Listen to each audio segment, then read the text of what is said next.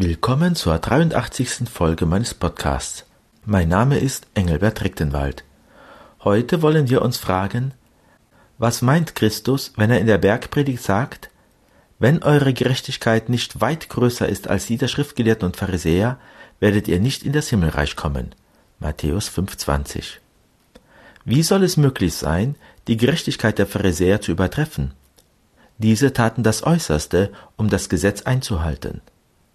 Die Beispiele, die der Herr bringt, machen schnell klar, dass es nicht darum geht, im äußeren Verhalten noch korrekter zu werden. Die größere Vollkommenheit, die er erwartet, betrifft nicht das Verhalten, sondern die Gesinnung. Gott schaut auf das Herz. Mehr als alles andere behüte dein Herz, heißt es schon im Buch der Sprüche 423. Unser Herz ist das Kostbarste, was wir haben. Es ist der Ort unserer Gesinnung. Die Gesetze des Staates regeln ausschließlich unser äußeres Tun. Das allein ist es, worauf es ihm ankommt. Unser Herz interessiert ihn nicht. Aus welchem Beweggrund wir uns an das Gesetz halten, ist ihm egal.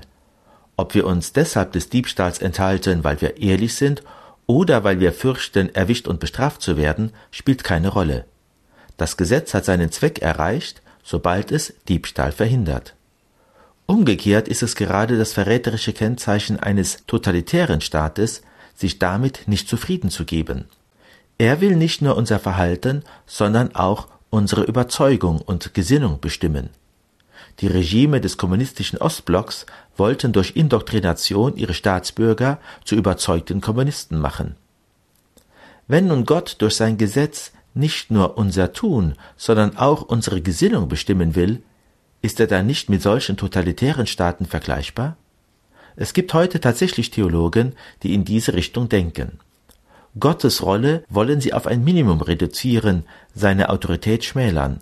Sein Gesetz soll lediglich unsere Freiheit sicherstellen. Er soll sich aus Ehrfurcht vor ihr bitte nicht wie ein totalitärer Staat benehmen, sondern eher wie ein liberaler, dessen Aufgabe einzig im Schutz unserer Freiheit besteht. Ansonsten soll sich der liebe Gott bitte nicht in unsere inneren Angelegenheiten einmischen. Das wäre übergriffig, ein Angriff auf unsere Autonomie.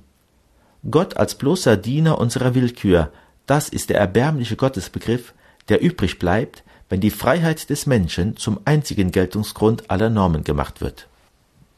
Für eine solche Theologie ist bei Jesus nichts zu holen. Im Gegenteil, er nimmt ungeniert höchste Autorität für sich in Anspruch. Ich aber sage euch, heißt es mehrmals in der Bergpredigt. Er hat es nicht einmal nötig, seine Forderungen zu begründen. Sein Wort genügt. Dieses Wort hat die Macht, von sich aus zu überzeugen. Er lehrte sie wie einer, der Macht hat, heißt es am Schluss der Bergpredigt über ihn, Matthäus 7,29. Im Gegensatz zu den erwähnten Theologen fühlten sich die Zuhörer von dieser Macht aber nicht bedroht, von dieser Autorität nicht eingeengt, sondern waren von ihr fasziniert. Woran liegt das? Der springende Punkt ist, dass die Macht Gottes die Macht der Liebe ist. Ohne Liebe ist Macht etwas Bedrohliches. Ohne Liebe wäre göttliche Autorität dem Menschen gefährlich, göttliche Herrschaft ihm feindlich, eben wie in einem totalitären Staat. Doch die Liebe verwandelt alles auf einen Schlag. Ohne Liebe verstehen wir nichts. Wenn das Subjekt der Allmacht die Liebe ist, dann verwandelt sich diese Allmacht in den Hoffnungsanker, der die Liebe befähigt, uns zu retten und selig zu machen. Alles, was Gott tut, tut er aus Liebe. Aus Liebe hat er auch den Menschen erschaffen. Der Mensch ist aus der Liebe hervorgegangen und ist deshalb auch zur Liebe bestimmt. Liebe, nicht Freiheit, ist der letzte Selbstzweck. Freiheit kann missbraucht werden. Das tut der Mensch jedes Mal, wenn er gegen die Liebe sündigt. Die Freiheit des Menschen ist zum Lieben da. So wie Gott nur aus Liebe handelt, soll auch der Mensch dahin gelangen, nur aus Liebe zu handeln. Die Bergpredigt promulgiert dieses Gesetz der Liebe, einer übernatürlichen Liebe, durch die der Mensch Gott ähnlich wird. Aber mit dieser Promulgation fordert Christus von uns etwas, das wir ihm nur dann schenken können, wenn er es uns zuvor geschenkt hat. Ohne mich könnt ihr nichts tun, sagt er in seinen Abschiedsreden, Johannes 15,5.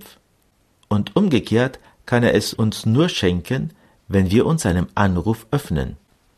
Es verhält sich damit wie mit der Heilung des Gelähmten, die uns in Matthäus 9 berichtet wird. Wie hat Jesus dem Gelähmten die Gehfähigkeit geschenkt? Indem er ihn aufforderte, steh auf, nimm dein Bett und geh nach Hause. Wäre der Gelähmte dieser Aufforderung nicht gefolgt, könnte er heute noch nicht gehen. Auf dieselbe Weise schenkt der Herr uns die Liebesfähigkeit, ja ein neues Herz, so wie Gott es in Ezechiel vorausgesagt hat, ich werde ihnen das Herz von Stein aus ihrem Leib nehmen und ihnen ein Herz aus Fleisch geben. Ezechiel 11, 19. Wenn Christus in der Bergpredigt von uns das Äußerste an Liebe fordert, dann ist dies nur die Kehrseite seiner Sehnsucht, uns ein neues, liebendes Herz aus Fleisch zu geben. Jesu Forderungen haben nicht das Ziel, uns etwas wegzunehmen, sondern uns etwas zu schenken. Indem wir auf sein Gebot eingehen und uns zur Liebe entschließen, empfangen wir von ihm die Liebe, mit der wir überhaupt erst lieben können. Mehr als andere behüte dein Herz, haben wir eben gehört im Buch der Sprüche. Wenn Gott von diesem Herzen die Liebe fordert, führt er uns ins eigene. Denn für die Liebe sind wir erschaffen. Nur indem wir Gott und den Nächsten lieben, erfüllen wir unsere Bestimmung. Und indem wir unsere Bestimmung erfüllen, lieben wir uns selbst, weil wir uns, es vom Herrn empfangend, das geben, wozu wir bestimmt sind und was unser Heil ausmacht. Wenn schon Immanuel Kant erkennen konnte, dass wir durch die Befolgung des Sittengesetzes uns selbst einen absoluten Wert geben, um wie viel mehr müsste uns Christen einleuchten, dass die göttliche Tugend der Liebe unserer Seele einen göttlichen Wert verleiht, einen unvergleichlichen, kostbaren Glanz. Unser Herz ist das Kostbarste, was wir haben, weil es der Ort der Liebe ist, und mit jedem Akt verwirklichter Liebe nimmt es an Kostbarkeit zu. In unserem Gewissen haben wir ein undrückliches Organ zur Wahrnehmung des absoluten sittlichen Wertes. Aber können wir ihm wirklich trauen? Wenn ein Mensch wie der heilige Maximilian Kolbe sein Leben für einen anderen Menschen dahingibt, dann erkennen wir die Schönheit solchen Handelns. Aber wir sind nicht vor jedem Zweifel gefeit, der uns einreden will, dass der sittliche Wert vielleicht nur eine Chimäre ist. Was hat der Mensch davon, wenn er dieser Chimäre nachläuft? An dieser Stelle setzt Jesus wieder mit all seiner Autorität das radikale Wort ein, Zitat, Wenn dich deine rechte Hand zum Bösen verführt, dann hau sie ab und wirf sie weg, denn es ist besser für dich, dass eines deiner Glieder verloren geht, als dass dein ganzer Leib in die Hölle kommt. Zitat Ende. Matthäus 5,30. Damit ist gesagt, der moralisch gute Mensch läuft nicht einer Chimäre nach, im Gegenteil, gut oder böse zu sein, ist das Einzige, was über unser Heil entscheidet. Autonomie im guten Sinne bedeutet, aus sittlicher Einsicht das Gute um des guten Willen zu tun. Mit seinem Wort bestätigt der Herr diese Einsicht und sichert damit unsere Autonomie gegen den erwähnten Zweifel. Gott ist nicht eine Gefahr, sondern der Garant einer wohlverstandenen Autonomie.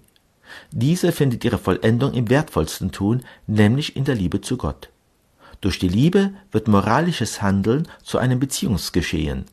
Wir tun nicht mehr nur das Gute um des Guten willen, sondern lieben Gott, der die Liebe selbst ist, um seiner selbst willen und den Nächsten um Gottes willen. Kant verankerte die Autorität des Sittengesetzes in der Vernunft des Menschen. Der Christ dagegen weiß sie verankert in der göttlichen Vernunft, die nicht nur Vernunft ist, sondern auch Liebe, jene Liebe, der der Mensch seine Existenz, sein Wesen und sein Heil verdankt.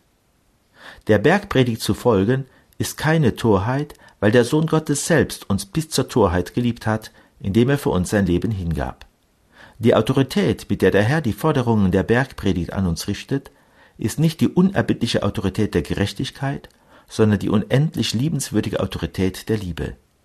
Wir müssen die Bergpredigt des Herrn zusammen sehen mit der Predigt seines Lebens und seiner Lebenshingabe am Kreuz.